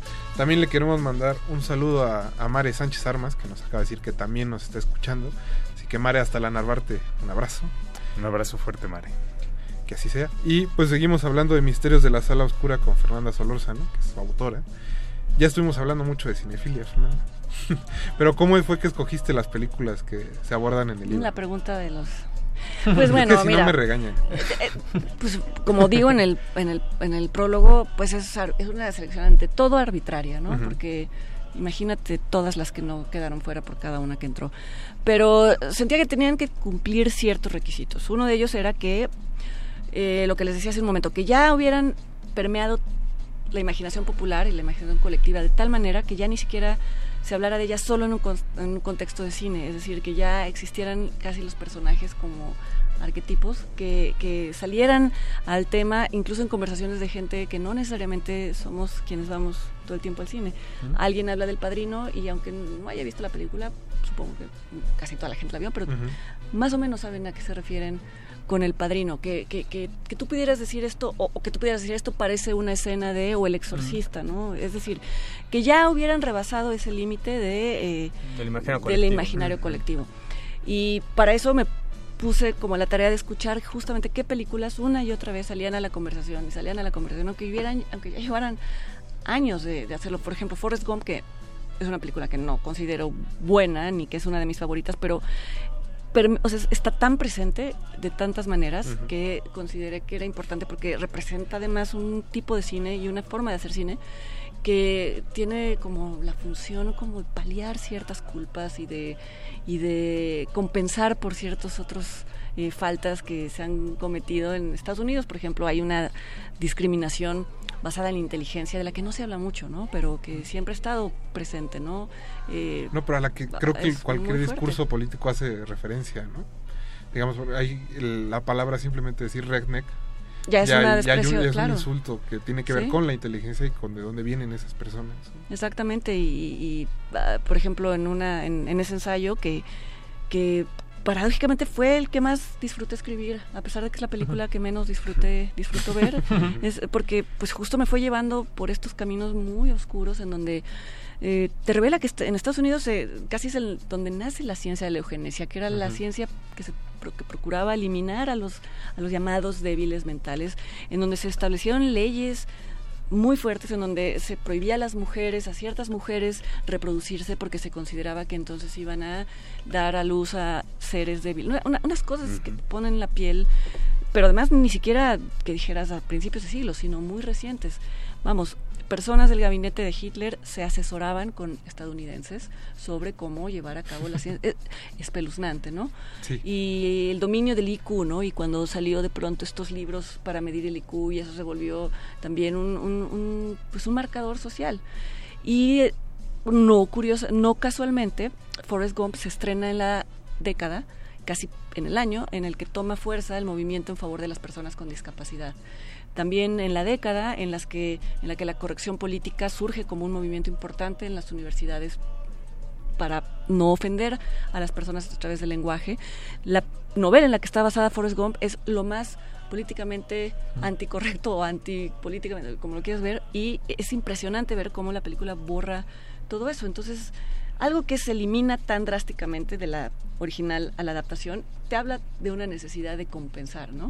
Y estas películas, eh, la, la- vamos, la- eh, el enaltecimiento de un hombre que podría interpretarse como un hombre con un IQ inferior, bueno, no lo, no, no se podría interpretar, se dice dentro de la película, claramente tiene una intención de, pues, de expiación. Y entonces, bueno, también ya no sé por qué estoy... Ah, las películas, Las películas esas películas, sí. Sí. sí, sí, sí, o sea, que, que fueran representativas de algo. Tenían que ser películas que es- de las que ya hubiera transcurrido cierto tiempo desde el estreno. La más reciente es, es de la que hablo en el libro, es Matrix, que todavía es del 99, es decir, todavía es del siglo pasado. Porque si no, creo que se empieza a, pedir- a perder la objetividad de qué realmente impactó o qué realmente creemos que, que impactó. Quería darme también ese margen de, de- de seguridad, ¿no? Sí, entonces es un poco pronto para, para hablar de los 2000 para acá, ¿no? Así es. Obviamente es muy difícil hablar una por una de las películas, eh, nos llevará un poco más de tiempo, pero, por ejemplo, ¿cuál fue tu primera eh, tu primer eh, eh, reacción, por ejemplo, a una película como Matrix? La primera vez que fuiste a la sala, función de prensa o haber, habiendo pagado, ¿cuál fue tu primera impresión? O con El Exorcista, con, o en una de las películas que, que mencionas en el libro. Posiblemente, ah, mira, por ejemplo, creo que de- ay, qué, qué difícil es como escoger un hijo, ¿no? Pero de las películas de las que escribí, quizá la que más me gusta como película es Taxi Driver, ¿no? Y entrar en ese mundo de Scorsese, en donde todo es arriesgado y todo es peligroso y, y sin embargo todo es atractivo, ¿no? Pero no atractivo como lo haría un Oliver Stone hablando de asesinos por naturaleza, ¿no? Sino acercarte a un personaje como Travis Bickle, eh, sientes que te estás acercando a alguien que por un lado ah, comete atrocidades, pero por el otro lado tiene una convicción del mundo, él se siente un redentor, él siente que va a limpiar las calles de lo que, eh, vamos, ah, habitar esos mundos me gusta me gusta mucho, ¿no? En el exorcista me, gus- me, me gusta mucho el cine de horror hasta la fecha. No, no necesariamente porque haya buenas, muchas buenas películas de horror, pero cuando te topas con una buena película de horror, pues este, creo que No la sueltes. No, no, pues no, porque trasciende tu realidad en el sentido más, más literal, ¿no? Como una de las razones por las que William Blatty, el, direc- el escritor de la novela El Exorcista, dijo que había escrito la novela era por motivos religiosos. Él sentía que una manera de hacer que las personas, él quería ser sacerdote, no lo fue. Y entonces decía que eh, uno de sus eh, propósitos escribiendo la novela era que la gente se convenciera de la existencia de Dios a partir de la demostración de la existencia del diablo. Y pues cuando llegó William Friedkin dijo, no, no, no, no, vamos a hacer una película de... te-". O sea, a mí no me interesan estos argumentos teológicos, pero yo sí entiendo perfectamente el punto de, de Blatty. Creo que las películas de terror, cuando hablan del, mundo del mundo sobrenatural, de las personas con las que te reúnes después de muerte, todo, están apelando a un deseo de que exista de que existe esa otra dimensión. Mejor que sea un fantasma que no haya nada, ¿no? A veces así lo, lo entiendo. No sé si esto contesta Sí. tu pregunta. Sí, pues, pues, digo, es muy difícil hablar de película Sí, por película, sí. pero bueno, esos son dos de los ejemplos más claros. ¿no? Creo que, creo que más bien a lo que Alberto se refería, como hubo alguna de las películas que abordas en el libro que cambiara tu perspectiva de la primera vez que la viste a ahorita. Bueno, que eh, hiciste más o menos por ahí va, pero... El ensayo. No lo sé. ¿eh? No lo sé, no lo sé. Creo que en todos los casos fueron películas que tenían, que, se- que- que se diferenciaban mucho de los mundos que yo conocía. Vamos, mi familia no, mis, mis padres nunca fueron muy cinéfilos, no fueron, yo no fui de las personas a las que llevaban al cine todo el tiempo y los llevaban a ver retrospectivas y muestras. No, no, no. Entonces, para mí el cine sí fue eh, una guarida en donde no quería encontrar cosas necesariamente agradables, sino cosas desagradables, porque a veces sentir que compartes con otras personas eh, eh, obsesiones y miedos y eh, cosas que no son aceptadas en, lo, en la vida coloquial, eso te da un sentido de pertenencia. Yo me extraño mucho cuando me dicen, no, no, no, estoy deprimido, me recomiéndame una película feliz. A mí las películas muy felices me deprimen. Porque, de verdad, porque me siento excluida, siento que nunca soy tan exitosa como los... En fin, to- to- todo, ese, todo, ese, todo ese tono aspiracional de las películas, no, no me va. Y por, lo, por el contrario, las películas en donde los personajes son imperfectos y en donde eh, las situaciones no son las ideales me, me atraen mucho. Entonces, eh, no, creo que otra vez no contesté tu pregunta. No, no, no. Pero en casi todas me encontraba, en casi todas encontré una especie de sentido de, pertinen- de pertenencia al mundo, no por sus virtudes, sino por sus defectos, no por las virtudes, no por las virtudes de los demás, sino por los defectos de los demás en relación a los míos. Y curioso porque, bueno, supongo que, bueno, al estar eh, haciendo tu investigación de cada una de las películas, pues hay como ese hilo conductor que muchos de los directores que mencionas, pues también tienen lo mismo en, en sus infancias. De repente, este, eh, la fascinación por las, este, por las imágenes desde muy temprano. También las familias que en muchos de los casos, pues no, eh, pues no acercaban a, a- a- no sé, a Scorsese o a... Tal vez les regalaban su cámara, Sí. pero nada más, ¿no? Sí, no, no se involucraban tanto en esa, en esa filia, ¿no? Que, que este, eran- pues experimentarían. ¿no? Vamos, no es una, no es una, no es una regla, pero casi siempre los directores de los que hablo aquí son personas retraídas. ¿no? Que encontraban en esos, en esos mundos, pues la única manera de, ser otras personas, ¿no? Sí, en el caso de Scorsese, ¿no? Desde un principio mencionas en las primeras páginas de, esta parte de- del ensayo, pues como por estar tan, tan cuidado por los padres, pues... Exacto, un niño asmático que además se cambiaba de casa, entonces siempre se sentía desadaptado, no podía salir de su cuarto y entonces veía todo desde la ventana, lo cual ya te da una idea del encuadre, ¿no? De cómo, Sí. de cómo veía a las calles peligrosas, literalmente, desde una, desde una, hay una, hay una anécdota que narro en el libro y que me gusta mucho, que es cómo eh, él pintó unos ojitos en una de las paredes de su cuarto, porque le gustaba sentir que Dios lo veía, ¿no? Este, la mirada de, la mirada, la mirada de Dios.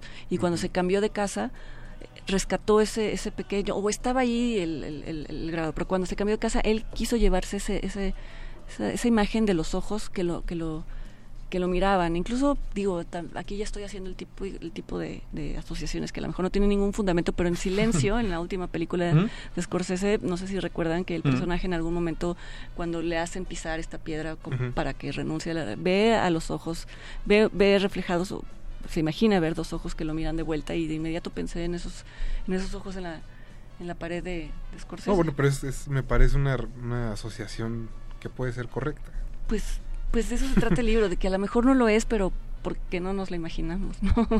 No, y justamente como de ofrecer estas, eh, estas interpretaciones, ofrecer como estas ideas, eh, que es parte fundamental como del ejercicio crítico, justamente para ampliar el diálogo entre el espectador y las películas. Y creo que es mucho lo que estos ensayos hacen, a pesar de que sean películas, como decíamos al principio, ¿no? Este, muy comentadas o muy vistas, pero que siempre eh, se valora y siempre se aprecia el hecho de que exista una perspectiva nueva o que existan estas asociaciones o establecer como los puentes de, de diálogo no solo entre películas, sino entre películas y biografías, entre películas y vidas, o entre películas y la misma realidad. Entonces, eso creo que de alguna forma le da o le sigue dando al cine un poder que es eh, que va mucho más allá del mero entretenimiento y que creo que eh, con el con la lectura de estos ensayos reafirmamos o ten- podemos reafirmar eh, el- ese poder que tiene justamente la, la sala oscura. Sí, te, te- te agradezco que le des esa, esa lectura, porque además creo que no hay creador o artista que no esté movido por un por algo que quiera solucionar no es la palabra, pero investigar de sí mismo, que a lo mejor no lo tiene consciente en ese momento, pero todos en lo que hacemos todo el tiempo estamos buscando una respuesta a algo, ¿no? Y eh, si nosotros lo hacemos, imagínate personas que se dedican que se dedican a esto. Entonces, bueno, me parece fascinante siempre encontrar como el motor que pudo haber movido a tal director. Evidentemente hay directores que trabajan por contrato y que no necesariamente se involucran con las películas que hacen, pero bueno, estoy refiriéndome a quienes sí tienen más o menos un, un control sobre su obra. Y curioso, por ejemplo, en el, último capítulo, perdón Gina, tendré que hablar de Matrix, pero este, cada vez más también eh, cómo de repente se mezcla la propia vida personal y la, eh, la propia película, hay una simbiosis ahí muy, muy particular dentro eh, de la película y los, los dos directores. ¿no? Hay una casi casi una tensión. ¿no? Porque no ent- entre más, vamos, no queremos este adelantar nada, pero entre más se reprimía cierta cierto aspecto de la personalidad de uno de los entonces directores, eh, más potencia tenía esta búsqueda de identidad en, en la película. Hay una relación inversa, ¿no? Y cuando, y cuando ya emerge eh, la identidad del el director en cuestión, las películas dejan de ser buenas. Es decir, como que pareciera que fuera a veces la tensión lo que hace que un director o un creador pueda la negación de cierto entorno o de cierta de cierto impulso, perdón, lo que hace que cobre más fuerza en su obra, ¿no? Posiblemente no sea coincidencia que la segunda y tercera parte, por lo tanto también fueron un poco, más allá de que era la presión del estudio, sacarlo más rápido, pero también posiblemente tenga algo que ver. Posiblemente, ¿Mm? sí. A mí me gusta imaginarlo. Sí, es que dejaron, dejaron de ser algo personal y se convirtieron justamente en una propiedad Exacto. de estudio con necesidades y con demandas comerciales. Entonces, Exacto. esa, ju- justamente esa idea de Matrix como, o de una película, como algo que te permite completar un proceso personal, como cineasta, como espectador o como crítico desde el papel. Irónicamente cayó en otra cosa. Qué bonito hablas, Jorge. Muchas gracias. Fernando, antes de que se nos acabe el programa, ¿hubo alguna película que te quedaste con ganas de escribir de ella? Mm, Digo, imagino que hay muchas. Sí, pues mira, pero- sí y no, porque habría sido también una cosa inagotable, interminable. Pero, por ejemplo, eh, Blade Runner, en tanto la saga de la inteligencia, no, no la inteligencia artificial, del mito del Prometeo y, bueno, sí, también la inteligencia artificial, en el momento en el que una máquina o la creación de un humano se va a convertir en, en el rival de ese humano, ¿no? Creo que esa es, un, esa es un- una mitología que da para muchísimo. Eh, va a parecer que estoy hablando eh, empujada por algo del momento, pero en algún momento consideré también explorar la comedia de Woody Allen, en tanto que creo que es el comediante cuya sensibilidad moldea la, sensibilidad contemporánea y que, aludiendo a lo que te decía hace un momento, de cómo uno de los criterios era reconocer a los personajes o a las situaciones casi como si vivieran entre nosotros. Creo que muchas veces nos hemos visto diciendo, sobre mucho antes de estos escándalos, ¿no? Diciendo, mira, esto parece un personaje de Woody Allen, ¿no? Esto es, esto es bueno, creo que... si o me siento en una película de o me Woody siento Allen. en una película toda la de propia Woody Allen. iconografía de- del cine de Woody Allen. Exactamente. Ahora qué peligroso sería decir eso, ¿verdad? Cuidado, Jorge. No, pero justo creo que... Depende de cuál. que el En libro, Manhattan. el libro entra en ese terreno que ahora se ha discutido mucho sobre separar al artista de su obra. También. Y, y- y al, y Sí al y no, final ¿no? tal vez no se pueda, ¿no? No se puede, pero yo no lo veo como un problema, es decir, Ajá, eh, claro, depende claro. de lo que cada, o sea, vamos, este hace poco Mark Cousins, un, un crítico que creo que muchos admiramos, eh, me sacó un manifiesto en el que decía que él ya Muy no quería, sorpresivo, ¿no? muy sorpresivo, que ya no quería involucrarse con la imaginación de ciertos directores, en concreto los que ya conocemos, pero que exigía una especie de consenso en donde no se sintiera amenazado, como si, como si ya en adelante solo quisiera ver las películas de personas que le parecieran íntegras y virtuosas y demás. Y Que yo fuera decía, Gump todo. y decía, pues buena suerte con eso, porque imagínate, ¿no? Este, cuántas buenas películas no las debemos a los conflictos no resueltos De una de, un- de persona. una persona y que no necesariamente implica que sean personas disfuncionales, ¿no? Incluso el propio David Lynch, que al parecer es la persona más normal y estable, vamos, se dedica ahora a promover la, la meditación trascendental, le han preguntado cómo una persona que, como usted eh, habla todo el tiempo de la armonía y demás, puede concebir estas pesadillas. Y, hizo- y dijo algo que creo que es también la base de este libro, ¿no? Hay dos tipos de personas, las que reconocen su lado oscuro y las que no. Entonces, bueno, pues los mejores artistas son las que las reconocen y además dan un paso más y hacen algo con Y ello. crean. Y crean. Creo que con eso podemos cerrar la charla esta noche. Fernanda, antes de, de que se nos termine el tiempo, eh, ¿dónde se va a estar presentando el libro? ¿Dónde estarás hablando de él? Claro, el, el libro se va a presentar este próximo sábado, 3 de marzo, en el Palacio de Minería, a las 7 de la noche, en la capilla del Palacio de Minería.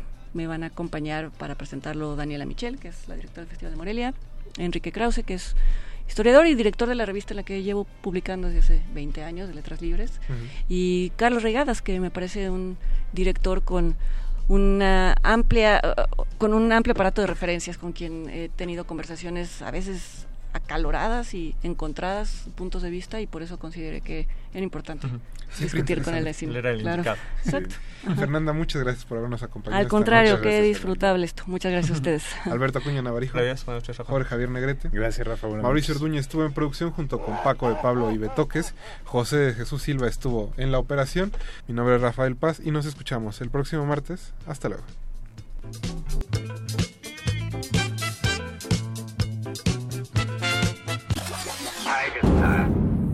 Antes de continuar tu camino, recuerda, no hay películas sin defectos. Si los buscas, te convertirás en crítico de cine. De retinas.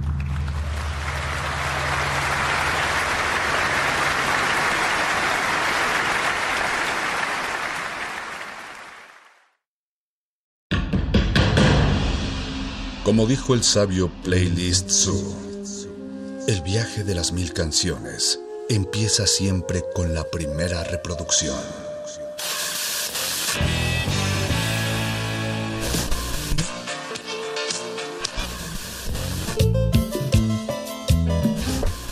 A continuación, un maestro te abrirá la puerta de su lista de reproducción. El resto va por tu cuenta. Ley listo.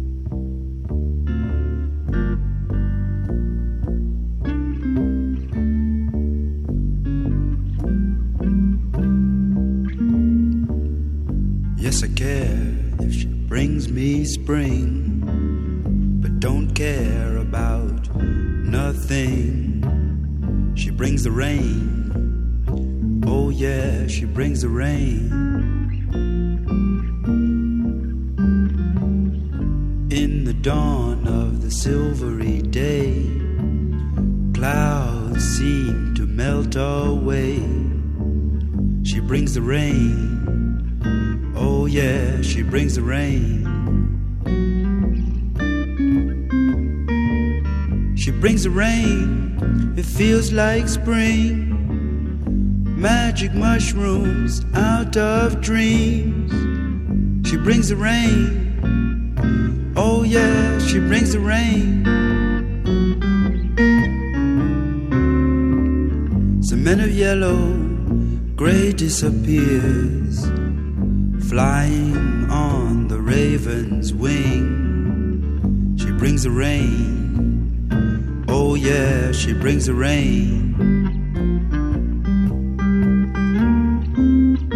Yes, I care. She brings me spring, but don't care about nothing. She brings the rain. Oh, yeah, she brings the rain. She brings the rain, it feels like spring. Magic mushrooms out of things.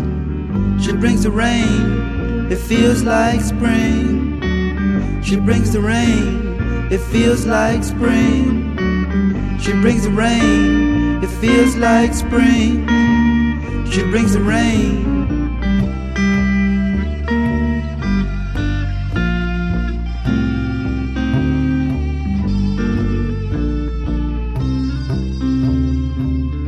In the dawn of the silvery day, clouds seem to melt away. She brings the rain. Oh, yeah, she brings the rain. Oh, yeah, she brings the rain. Oh, yeah, she brings the rain. Oh, yeah, she brings the rain.